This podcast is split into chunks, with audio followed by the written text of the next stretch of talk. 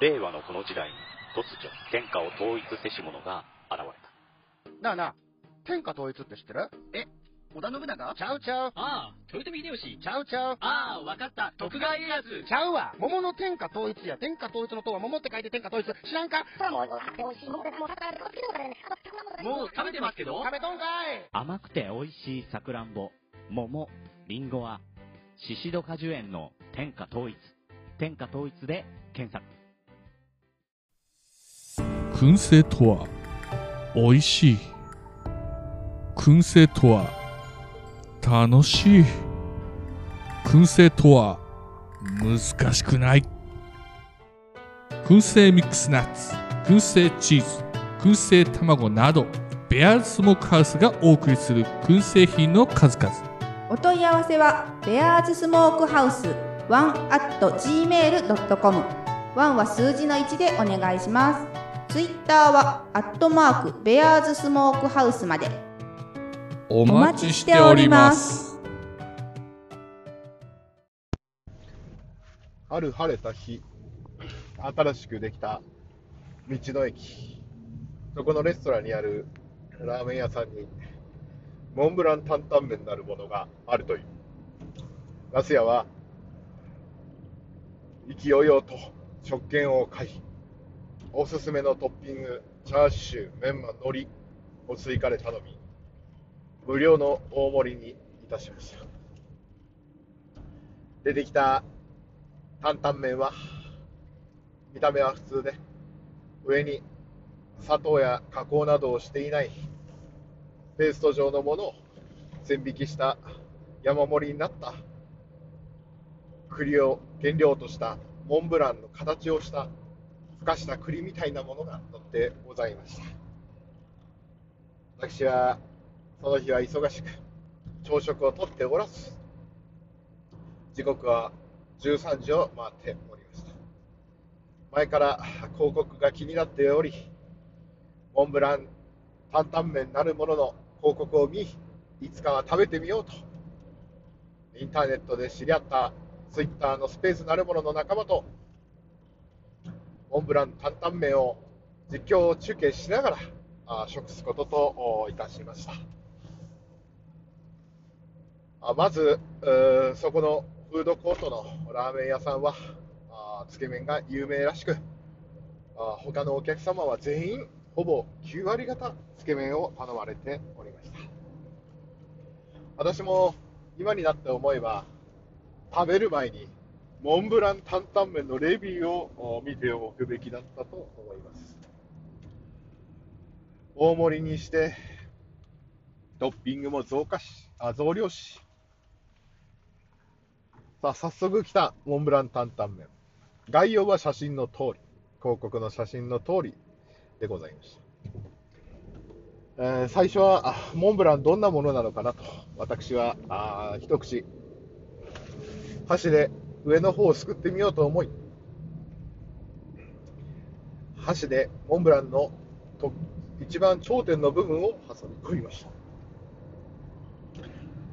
片方の箸でどちらが触れたかは分かりませんが、触れた瞬間、ポロポロとラーメンの上に崩れていく様子でありました。普通のモンブランのイメージであれば、しっとりとした食感というか、粘り気があるような感じで、えー箸にまとわりつく感じだと思うんですが、何せ無加工のモンブランのために、箸が触るためにバラバラになっていくのでした。それはまるでその後の悲劇を物語っているような感じが今となってはする思いでございます。味は、まあ、ふかした栗を潰したような味だと思っておりました。そこで私はまず、担々麺のスープと味、麺を確かめようと、モンブランの担々麺を人のままで一口食べてみました。まあ、普通の担々麺だなと最初は思った次第。そこで私は今になって思えば、レンゲと箸をうまく使い、すべての担々麺を、すべてのモンブランを担々麺から分離すべきでありました。丼を動かせば動かすほど崩れていくモンブラン。それが油気や水分を吸って、どんどんとペースト状になっていきます。まず最初にトッピングをすべて乗せてしまいました。そうすると、海苔にまとわりつくモンブラン。それがラーメンの水分を吸って、ドロドロになっていきます。それはまるで濃いめに溶いた片栗粉のような感じです。そして丼の麺を食べようと、どんどんどんどん混ぜていくと、どんどんたただでさえ少ない担々麺の汁を吸い、麺にまとわりつき、チャーシューは栗でコーティングされ、メンマに至ってはコンクリートブロックのような、半乾きのセメントのようなあ様相を呈してまいりました。そして全ての味が、担々麺の味が、ふかした甘くない栗のような様子を呈していき、最終的にはまるでマンホールの中に覗いた油が溜まったお水のような様子を呈してまいりました。私は大盛りで頼んだのですが、半分以上残し、そのまま食器返却口へと向かったのです。今のが前編でございます。後編。人に勧めて大事件。その3日後でございましょうか。ポッドキャストのリスナーさんで、私のハウスとかを借りてですね、今野菜などを作り始めて、いちごなどの仕事も手伝ってもらっている女性、まあ、R さんと申しましょうか。R さんに私がラーメンを食べに行こうと勧めてしまいました。私は悪気はなかったのですが、スペースの、ツイッターのスペースの皆さんの、えーリクエストもあり、食べさせに行くことになりました。私は、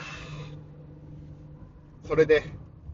その女性を伴って、えー人妻なんですが、あ道の駅に昼食を取りに参りました。私は違うフードコートのお店に和牛の丼を頼み、その方にはモンブラン担々麺を頼んでいただきました。その方が最初に、普通に食べられますよと食べ始めた時には、簡単いたしましたが、その後起こる悲劇を、この時2人とも知らないでいたのであります。まず、その女性はかなり勝ち気な性格であり、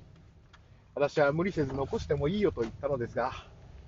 皆さんからのリクエストということもあり、なんとスープまで全て飲み尽くしてしまいました。その後、家族の食事を作るために、横にある併設されている直売所のですね、ところにカレーの具材を買いに行こうというので、カートを引っ張り出していたところ、私の肩を叩くその女性の手がありました。私は最初何が起きたのか分からず、なかなか店内に入ってこないので、肩を叩かれてどうしたんだろうと振り返って最初状況が把握できませんでした。そうすると小さい声で、入っちゃった。入っちゃった。との声が。そう。直売所の入り口で、今食べたモンブラン担々麺を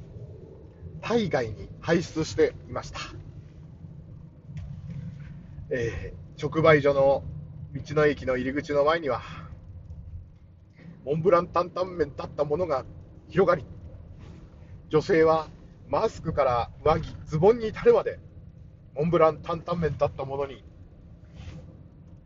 汚染されておりました。そこで私は、これはどうにかしなきゃならないと思い、車の鍵を渡し、早く車に逃げてしまいなさい。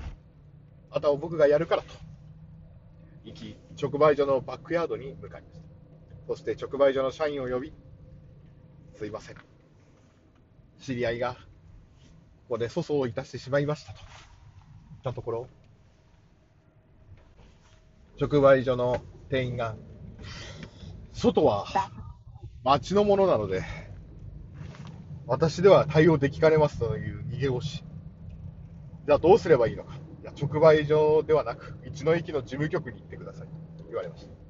た。なので、私は直売所のインフォメーションセンターに駆け込み、事情を説明し、清掃員のおばさんと事務局の人と後始末をした次第でございます。その後、女性がトイレでいろいろな後処理をしているので、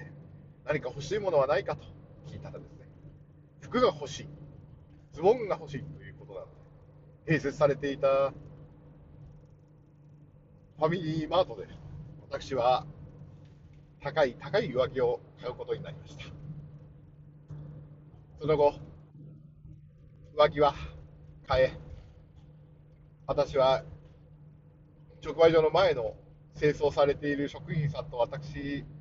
あ職員さんに対応し、対応していたところ、着替えが終わった女性が、いや先に車に戻っていいよと私は言ったのですが、駐車場の横の喫煙所で、えーセブンスターでしょうかね、セブンスターを吸いながら、私の方を見て、一服している様子を見て、私は、ああ、今日道の駅に来てよかったんだなと、素直な感想を持った次第でございます。皆さんもぜひ、道の駅笠間のですね、吐くほどうまいモンブラン担々麺を食していただくことを切に願う次第でございます。長くなりましたが、一応、ポッドキャストで配信するとしましたので、モンブラン担々麺のお話はこれぐらいに出したいと思います。それではまた次回お会いできる時を祈りつつ、See you next time. Goodbye. ガス屋でした。